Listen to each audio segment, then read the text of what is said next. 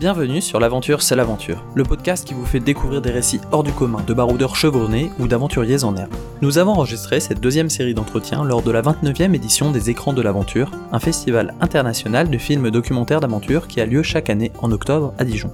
Si vous souhaitez soutenir notre podcast, pensez à vous abonner à L'aventure, c'est l'aventure sur votre application préférée et à nous laisser quelques étoiles en avis sur Apple Podcast. Bonne écoute Et c'était magique quoi, d'avoir euh, autour de soi 360 degrés l'horizon et de fuser sur son bateau euh, à toute beurzingue euh, de cette façon-là. Moi, c'était un moment de liberté qui était magique et vraiment, j'étais euh, j'étais j'étais heureux quoi. L'aventure? C'est l'aventure. L'aventure? C'est l'aventure. L'aventure? Es la aventura. Bonjour Benjamin Ferré. Benjamin, tu te présentes comme un aventurier, un entrepreneur, un conférencier. Tu te présentes surtout comme un homme de projet, et de projets, tu en as eu de nombreux. Tu as commencé par un tour du monde en stop, une traversée de l'Atlantique au sextant, et, dernier challenge en date, tu as participé à la Mini Transat. C'est cette aventure que tu présentes à travers le film À toute berzingue au Festival des écrans de l'aventure. Benjamin, bienvenue. Tout d'abord, Benjamin, pour entrer dans le vif du sujet, est-ce que tu pourrais nous expliquer le contexte de la Mini Transat? Eh ben bonjour déjà, merci euh, pour l'invitation, ça me fait plaisir de, de discuter de ça avec toi. Et, euh, et pour remettre un peu dans le contexte, la Mini Transat, c'est une course au large en solitaire euh, qui a pour objectif de rallier La Rochelle à la Martinique en incorporant une, euh, une escale aux Canaries sur les plus petits bateaux de course au large qui existent au monde, qui mesurent 6 mètres 50 et le tout euh, sans assistance et sans communication. Qu'est-ce qui a fait que toi, tu t'es retrouvé sur la Mini Transat Qu'est-ce qui t'a poussé à t'inscrire Et bah bien souvent c'est des c'est des rencontres en fait qui euh, qui amènent un peu le passage à l'action et et moi ça s'est fait tout bêtement. Je me suis retrouvé à un moment de ma vie où j'avais envie de remonter un projet d'aventure et j'ai rejoint un pote dans un bar. Il s'avère que dans ce bar-là, il y avait un pote de pote qui avait fait la Mini Transat en 2015, un mec qui s'appelle Olivier Taillard. Et en fait, moi, j'entendais d'une oreille qui racontait plus ou moins euh, sa Mini Transat, il racontait deux trois anecdotes dessus. Et ça, c'était venu, euh, c'était venu chatouiller, euh, chatouiller mon oreille. Et donc, euh, à la fin de ce verre, je lui avais envoyé un texto en lui disant, bah écoute, que ça te dit qu'on aille boire un verre pour que tu m'en dises un peu plus sur sur cette aventure de Mini Transat, qui moi m'intrigue un petit peu. Et quelques jours après, on allé boire un verre. On a passé deux ans ensemble où il m'a raconté son expérience de Mini Transat. Avec des étoiles dans les yeux. Et à la fin de ce verre, je me suis dit, moi j'ai envie de vivre ça. Je savais pas encore si c'était possible. Et voilà, je lui ai dit, qu'est-ce que je dois faire pour me lancer dans cette aventure? Et il m'a dit, euh, il faut que tu trouves des sponsors et que tu achètes un bateau. Quelques semaines après, euh, c'est ce que je faisais et l'aventure a été lancée. Avant de trouver des sponsors et d'acheter un bateau, peut-être qu'il faut savoir faire du bateau. Est-ce que toi, tu savais déjà faire du bateau? T'en avais déjà fait beaucoup? T'avais plusieurs expériences? Ouais, alors moi j'avais une, j'avais une faible expérience de bateau, mais euh, si ce n'est que j'avais quand même déjà traversé l'Atlantique. Il y a beaucoup de participants à la Mini Transat qui euh, qui sont très forts en bateau, qui, qui font du bateau depuis très longtemps, mais qui n'avaient pas forcément l'expérience du large. Donc moi j'avais cette expérience-là. C'est que quelques années auparavant, j'avais monté un projet avec deux copains qui s'appelait Cap à l'Ouest et où euh, on était parti traverser l'Atlantique sur un bateau de 8 mètres 70 euh, au sextant, sans GPS et en autonomie énergétique. Alors on était parti avec vraiment zéro expérience de la navigation. Pour la petite anecdote, on a mis trois mois et demi quand même à, arriver de l'autre côté. Euh, pour la mini transat, j'ai mis 21 jours, donc c'est pour te donner un peu le, le, le relief. C'était pas du tout le même rapport au temps. Mais il n'empêche que ce premier projet, cette première traversée de l'Atlantique, moi, c'est ce qui m'a donné l'amour du large et c'est ce qui m'a donné envie d'aller plus loin euh, dans l'apprentissage du bateau et de faire une course. Et donc, j'ai un peu fait les choses à l'envers, c'est que j'ai d'abord traversé l'Atlantique et ensuite j'ai appris à faire du bateau. Donc, je savais pas très bien faire du bateau, mais par contre, j'avais quand même une expérience de la mer qui était utile quoi pour se lancer. Et donc, entre le moment où tu décides à la sortie de ce bar de te lancer dans la Mini Transat et le moment où tu la réalises, une ou deux années après, le chemin a dû être long. Est-ce que tu pourrais nous dire un petit peu comment ça s'est passé? Ouais, bah effectivement, c'est, il laisse pas partir n'importe qui quoi sur cette mini transat. C'est quand même des petits bateaux, c'est quand même des bateaux qui sont assez engagés, et donc il y a une grosse préparation là-dessus. Et donc euh, bah, chacun arrive avec euh, son expérience, avec euh, ses savoir-faire, puis essaye d'en développer d'autres pendant deux ans pour être apte à traverser l'Atlantique sur des mini sur des mini bateaux de 6 mètres 50. Et donc moi ça s'est passé en plusieurs phases. Effectivement, j'ai mis deux ans à me préparer. La première année, c'était vraiment la découverte. Il fallait que je compose avec un pépin physique. C'est qu'au moment où je me suis lancé, euh, moi j'ai une double hernie discale transligamentaire. Donc j'étais complètement bloqué du dos, j'étais alité pendant des longs mois, puis j'ai été opéré, puis j'ai été en centre de rééducation euh, au centre de Carpap à Lorient. Et donc c'était beaucoup de frustration. Mon projet il a démarré dans, dans de la frustration. À Carpap, euh, dans mon centre de, de, rééducation, ce qui était rigolo, c'est qu'il était, euh, c'est un centre de rééducation qui est au bord de l'eau. Et en fait, tous les entraînements de mini, tous mes petits copains qui s'entraînaient pour la mini transat, ils s'entraînaient dans la rade, juste devant le centre de Carpap. Donc quand moi je faisais mes exercices de rééducation, bah je les voyais naviguer, s'entraîner. Euh, fédérer des amitiés et, euh, et j'avais un peu de frustration qui naissait, mais j'avais du coup de la motivation qui naissait encore plus de me remettre sur pied le plus rapidement possible pour pouvoir euh, enfin découvrir ce que c'était cet univers de mini transat. Donc mon projet, il a démarré comme ça. J'ai mis quelques mois à me remettre sur pied. Et puis, bah, j'ai fait les premières découvertes, donc les premières sorties en mer, les premières nuits en mer, les premières courses en mini. Et tout ça, ça a été vraiment de la découverte pendant un an. Et au bout d'un an, euh, je commençais à mieux maîtriser mon bateau. Et donc la deuxième année, euh, je me suis découvert quand même un petit côté euh, compétition que j'allais pas du tout chercher au début. Pour moi, euh, c'était l'aventure de traverser en solitaire. Euh, et en fait, j'ai bien aimé la me mettre dans. Tu te fais prendre au jeu, quoi. Donc en fait, t'as envie d'aller plus vite que le petit copain qui est à côté de toi. Et donc la deuxième année, j'ai commencé à rentrer dans un objectif de vraiment bien naviguer. Et donc là, j'ai rejoint le pôle de course au large de Lorient avec euh, tout ce que ça implique, donc c'est-à-dire euh, un entraîneur, c'est-à-dire des formations euh, à la météo, à la gestion du sommeil, à la nutrition, à, à, la navigation, et voilà. Et tout ça pour être prêt, pour être prêt le jour du départ en octobre 2019 pour partir traverser l'Atlantique sur mon petit bateau pile poil. Et alors, est-ce que n'importe qui euh, qui veut se lancer dans une mini transat peut s'inscrire facilement au centre de formation de, de Lorient? Est-ce que c'est facile d'y rentrer? Ouais, bien sûr. Bah, moi, c'est un peu ce que je défends, c'est que je pense que fondamentalement, l'aventure est accessible à tous, et c'est aussi ce que je voulais démontrer par euh, par mon parcours à, à, travers cette mini transat. Et donc, n'importe qui peut participer à cette mini transat, n'importe qui peut s'inscrire, n'importe qui peut intégrer le pôle de course au large de Lorient. Après, il l'intègre euh, à différents niveaux selon euh, l'implication qu'il a envie d'y donner. Mais c'est vraiment ouvert à tous, accessible à tous. Et voilà, et après, ben, à chacun de mettre l'implication qu'il souhaite dans ce projet-là. Mais en tout cas, à la base, euh, à la base, c'est vraiment fait pour tout le monde. Et c'est ce qui fait la, la magie de cette course et la richesse de, de cette course, c'est les gens qui la composent. C'est que déjà autour de cette course, les gens qui l'organisent, la classe, les directeurs de course, c'est des gens qui sont là-dedans depuis des années et, et qui sont euh, humainement extraordinaires. Et puis les gens qui participent à cette course, il y a tout quoi. C'est un espèce de melting pot de euh, de mecs qui sont là parce que euh, la course au large va devenir leur métier, de mecs qui sont là pour la gagner, de mecs et de filles euh, qui sont là parce que euh, sortent d'une histoire amoureuse euh, compliquée, ils viennent de se faire larguer, ils ont besoin de se changer les idées. Il y a, pour te donner un exemple, la plus jeune avait 17 ans, Violette d'Orange, et le plus âgé, Georges Kick, de mémoire, il a 71 ans. Et donc il y a tout, il y en a qui continuent à bosser, il y en a donc... En fait, tu as 86 participants, tu que 86 histoires de vie, et tu as 86 personnalités qui sont, euh, qui sont toutes euh, hyper attachantes. Moi, j'ai trouvé ça magique. Euh, ce cadre-là et, et ce qu'on voit pas de l'extérieur, c'est cette magie humaine qui, a, qui réside dans cette course. Et alors toi, ta motivation personnelle pour faire la course, est-ce que ça s'inscrit dans un projet de plus long terme peut-être? Pas du tout. Moi, la mini transat, c'était euh, moi ce qui m'animait là-dedans, c'était euh, pénétrer l'univers de course au large qui m'intriguait de l'extérieur et je voulais voir comment ça se passait à l'intérieur. Voilà, moi c'est ce qui m'anime parfois, c'est de rentrer dans des univers qui sont pas les miens et de voir euh, et de voir ce qu'il y a à y faire. Et la deuxième chose qui m'animait, c'était c'était partir voir les sensations qu'on pouvait avoir seul au large sans assistance, sans communication. Qu'est-ce que ça fait aujourd'hui au 21e siècle euh, ultra connecté de passer 20 jours sans voir et sans parler à personne, sans téléphone portable? C'était tout ça qui, m'animait. Et à la base, euh, je me suis lancé dans la mille transat pour cette aventure-là et pas du tout pour, euh, la course qu'il y avait derrière. Et donc tu te retrouves sur la ligne de départ, tu t'es donné les outils pour faire une belle course, ton bateau s'appelle Pile Poil, t'as un nom... Benjamin envoie le pépin, c'est ça? Alors est-ce que tu pourrais nous dire euh, pourquoi ce nom un petit peu original? Ouais, mais en fait tout le monde a un peu des, des, des slogans, euh, des slogans sur cette course. Euh, les années précédentes, il y avait Clarisse sur l'Atlantique, euh, et nous, euh, il y avait, il y, a, il y en avait plein avec tous des, des, des, noms assez assez marrants. Et donc moi, c'était Benjamin envoie le pépin, mais il y avait aussi Monsieur Large, Robert prend la mer, ce genre de choses. Et en fait, le pépin, c'est la grande voile d'avant sur un bateau, c'est le spi.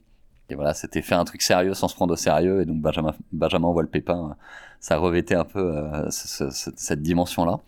Et voilà, et donc à la fin, bah, en fait, tout le monde s'appelait euh, par son nom soit de bateau, euh, soit de, totem quoi. Donc il y avait Monsieur Large, Monsieur Rhino, Monsieur l'Occitane, Monsieur Pépin et voilà. Et donc c'est l'ambiance sur la ligne de départ. Est-ce que cette ambiance change une fois que tu prends le, large, que tu te lances? Alors déjà, le départ de cette mini transat, elle était hyper particulière parce que le départ a été reporté euh, à cause des conditions météo. Donc le départ était prévu, il me semble, euh, je crois que c'était prévu le 4 octobre. On devait partir le 4 octobre 2019. Euh, Et en fait, les conditions météo ont impliqué de reporter le départ. Et donc c'était un départ incroyable parce que on a fait un faux départ avec tous les partenaires, avec les amis, avec la famille. Et en fait, on a fait le départ avec avec les amis, la famille, avec les sponsors. Et donc là, il y, a une, il y a une euphorie qui se crée euh, derrière ça. Et après, pendant deux semaines, bah, tout le monde avait disparu. Le village départ avait disparu, les gens avaient disparu. Et ça a fait un départ, moi, que j'ai trouvé extraordinaire, c'est que ça, c'était très symbolique de ce qu'était la Mini Transat. C'est qu'en fait, on est parti deux semaines après, on est parti dans l'anonymat le plus total. Et c'était, il y avait que nous, en fait. Et donc, c'était une histoire entre, euh, entre les gens de la Mini, entre les, les participants de la Mini. Et sur les pontons, bah, on disait pas au revoir à nos familles, à nos amis, à nos sponsors. On se serrait dans les bras avec le copain qui était euh, sur le ponton à côté de nous. Et quand on s'est lancé sur cette ligne de départ, eh ben, il y avait que nous. C'était une histoire entre euh, la mini transat, le large et les participants qui y. Et moi, j'ai trouvé ce départ hyper émouvant parce que parce que voilà, c'était une histoire. Euh, ça se passait entre nous, quoi. On était les seuls à savoir ce qui pouvait se passer sur nos bateaux. Et j'ai trouvé ça émouvant. Et en plus, ça a enlevé aussi une, certaine une certaine pression d'avoir du monde autour, quoi. Donc là, on est parti euh, dans l'animal plus complet, euh, euh, et c'était vraiment un, départ émouvant et assez mémorable. La course au large, c'est quelque chose qui est très contraignant. Il y a notamment une dimension de sommeil à prendre en compte, puisqu'il faut gérer son bateau en permanence, on est tout seul. Comment est-ce que toi, tu as vécu ça? Ouais, alors moi déjà, je me suis beaucoup préparé au sommeil. Moi, je suis plutôt un gros dormeur. et donc, bah, il faut, il faut se préparer à ça. Et en fait, chacun d'entre nous, c'est ce que j'ai trouvé intéressant dans le sommeil, c'est que euh, chacun d'entre nous, on a des portes de sommeil qui s'ouvrent à différents moments de la journée. Et si on arrive à s'engouffrer dans cette porte de sommeil, alors on recharge notre batterie beaucoup plus rapidement que si on dort à un autre moment où euh, c'est pas le moment où on est en charge la plus, euh, la plus puissante. Donc moi, je m'étais préparé à ça. Et sur la Transat, c'est un un truc que j'ai assez bien géré. Je dormais 4 euh, heures par tranche de 24 heures. Ces 4 heures-là, je les atteignais par euh, petites siestes de 20 minutes. Donc j'avais mon petit rythme. Euh, le coach, avant de partir, nous avait, nous avait prévenu qu'il fallait vraiment avoir un rythme, s'imposer un rythme quotidien pour, bah, pour rester dedans. Et donc voilà, moi j'avais mes petites siestes, j'avais mes petites siestes. On dort beaucoup le jour parce qu'en fait, pendant une traversée de l'Atlantique, on vit la nuit parce que la nuit, c'est là où les grains se forment, où le vent se modifie, où le vent s'intensifie. Et donc la nuit, on est quand même beaucoup sur le pont du bateau, à régler ses voiles, à changer sa trajectoire. Et donc, euh, donc moi, je dormais euh, plutôt le jour. Et, euh, et voilà. Après, quand t'arrives, t'es quand même complètement. Après 20 jours à avoir fait ça, euh, moi, j'étais complètement cramé euh, à l'arrivée, mais mais tellement bien en mer que le manque de sommeil s'acceptait s'acceptait avec ouais assez bien. Et on voit souvent la voile comme un sport assez contemplatif qui te donne du temps pour lire, rêver, il semble que là, tu étais au four au moulin, ou plutôt à la voile et au safran, que tu n'avais pas vraiment de temps pour toi, toujours occupé à régler ton bateau. Est-ce que c'était vraiment ça? Ah, c'était complètement ça. En fait, j'avais conditionné mon bateau, mon, j'avais conditionné mon cerveau, et je crois que j'ai jamais fait preuve d'une telle concentration. C'est que, avec le recul, je me rends compte, tout ce que je faisais était vraiment centré sur le fait de faire avancer euh, pile poil le plus vite possible en direction de, en direction de la Martinique. Et donc tout ce que ça implique derrière, mais ça implique aussi de la contemplation. C'est que pour être bien en mer et pour être performant, il faut aussi ces moments de contemplation. Et donc moi, euh, paradoxalement, j'étais overbooké sur le sur le bateau. Quoi, j'avais tout le temps des trucs à faire parce que on revient à l'essentiel. Donc on dit toujours sur un bateau, il y a un peu les, les, les règles des, quatre, des 5 R route, réglage, rangement, repas, repos. Et donc on est en permanence à boire, manger, dormir et puis euh, faire un peu de stratégie, euh, régler ses voiles. Mais en fait, tout ça, ça prend du temps. Donc euh, se nourrir sur un bateau, ça prend du temps. Donc, tu es très occupé. Et moi, j'ai essayé de parsemer ces moments-là qui sont vraiment liés à la performance à des moments de jouissance extrême, de, de réaliser la chance que j'avais. Et moi, tous les jours, je pleurais de joie d'être là tout seul sur mon bateau, d'être à l'avant du bateau. Je, je renforçais ces moments-là avec de la musique et donc je mettais la musique à fond dans mes oreilles. Et c'était magique, quoi, d'avoir euh, d'avoir autour de soi 360 degrés l'horizon et de fuser sur son bateau euh, à toute beurzingue euh, de cette façon-là. Moi, c'était un moment de liberté qui était magique. Et vraiment, j'étais euh, j'étais heureux, quoi. J'étais heureux et, euh, et le fait de parsemer ces moments de, de dédiés à la performance par ces moments contemplatifs, je trouve que c'est un bon équilibre pour euh, pour être bien en mer, quoi. Alors parlons un peu de la performance, puisque tu as fait une très bonne performance, tu es arrivé sur le podium, troisième, si c'est bien ça. Ça n'a pas été toujours euh, facile pendant la course et il y a eu des moments de doute. Notamment, tu as choisi une voie qui n'était pas la voie classique. Est-ce que tu pourrais nous raconter un peu ce moment? Ouais, alors en fait, euh, bah déjà, moi, j'étais, hum, j'étais pas du tout dans les favoris de la course, quoi. Moi, je m'étais dit, très honnêtement, avant de partir, je m'étais dit, si j'arrive, à faire un top 10, ce serait ex- extraordinaire, quoi. Hum, Avec le chemin à parcourir, et puis je voyais pas euh, de quelle façon ça pouvait être. euh, déjà, un top 10, c'était extraordinaire. Mais en fait, très tôt, sur la deuxième étape, en fait, j'étais arrivé 11e à la première étape, donc aux portes du, du top 10. Et donc, je m'étais dit, bah voilà, j'ai un concurrent à, doubler. Et c'est un rapport au temps, donc il faut, euh, il faut voilà, juste mettre moins de temps que la personne qui était arrivée avant. Et en fait, dès le début de la course, j'étais assez bien placé, je me suis mis dans le rythme très rapidement. Et donc, assez vite, je me suis dit, bon, ben, t'es parti, faut vraiment zéro regret, quoi. Je voulais zéro regret euh, à l'arrivée. Et donc, je me suis mis dans ce, dans ce move-là. Et puis, trois jours avant, euh, avant d'arriver, eh ben, je prends, je décide de prendre une trajectoire un peu, euh, un peu farfelue, c'est-à-dire d'aller chercher euh, un, une route beaucoup plus nord que mes petits camarades, en me disant que cette route nord, elle allait me permettre d'avoir plus de vent plus longtemps et d'avoir un meilleur angle pour redescendre sur la Martinique. Et donc, pendant que tous mes petits camarades étaient en train de descendre, euh, moi, je m'en allais euh, vers le nord. Et en fait, tu le sais pas. À ce moment-là, tu sais pas où sont les autres euh, concurrents. Et donc moi, je me rendais pas du tout compte de ce qui se passait à terre, mais en fait, à terre, tout le monde se demandait si je m'étais endormi, si j'avais cassé, si j'avais pas confondu l'arrivée euh, et que je pensais pas que c'était en Guadeloupe plutôt qu'en Martinique. Et voilà. Et en fait, à ce moment-là, tu sais pas ce qui se passe autour. Et donc, tu rentres dans une psychose où, euh, à l'arrivée, moi, j'avais de moins en moins de vent. Et donc là, j'ai littéralement pété un cap, quoi. C'est que je me suis dit, mais punaise, ça fait 15 jours que je fais un travail acharné sur mon bateau. Et là, je prends une décision dans les derniers jours qui est un peu extrême, qui va peut-être me faire tout perdre, quoi. Mais j'étais convaincu et je repensais à un autre concurrent, un copain qui fait la mini, qui s'appelle Félix, qui m'avait dit avant de partir, l'important en bateau, c'est pas de prendre les bonnes décisions, c'est d'être convaincu de la décision que tu viens de prendre. Et à partir du moment où je me suis rappelé ça, et ben je me suis dit voilà, moi je suis convaincu que c'est la bonne, euh, c'est la bonne trajectoire à emprunter. Et donc advienne, de, advienne que pourra, on verra bien ce que ça donnera. Et, euh, effectivement, ça m'a amené, euh, ça m'a amené ce que je souhaitais, plus de vent, plus longtemps et, euh, et une jolie place à l'arrivée. Et alors, à, à quelques kilomètres, à quelques miles euh, de l'arrivée, tout n'était pas encore gagné puisque tu as eu un, un souci technique. Ouais, bah c'est tellement c'est tellement une belle leçon de vie quoi. C'est que c'est que tant que la ligne d'arrivée elle est pas passée, c'est pas fini. Et en fait moi vraiment quelques encablures de l'arrivée, euh, je me voyais déjà passer la ligne. J'étais vraiment dans le moment de, de jouissance de l'arrivée. Et là je me prends un casier. Euh, ma quille se prend dans un casier. Il y a du courant. Et là en fait l'espace d'une seconde, je me dis ah bah ça y est, c'est ça la la la, la, merdouille de dernière minute et je vais tous les voir passer devant moi et, euh, je vais rester bloqué. Et donc là, j'ai dû, euh, j'ai dû plonger. Euh, donc je me suis, j'ai rapidement fait un nœud avec avec une corde autour de moi. J'ai plongé sous le bateau.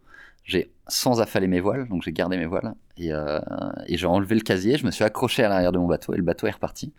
Et, euh, là, j'ai pu traverser, euh, j'ai pu aller me rendre jusqu'à la ligne d'arrivée.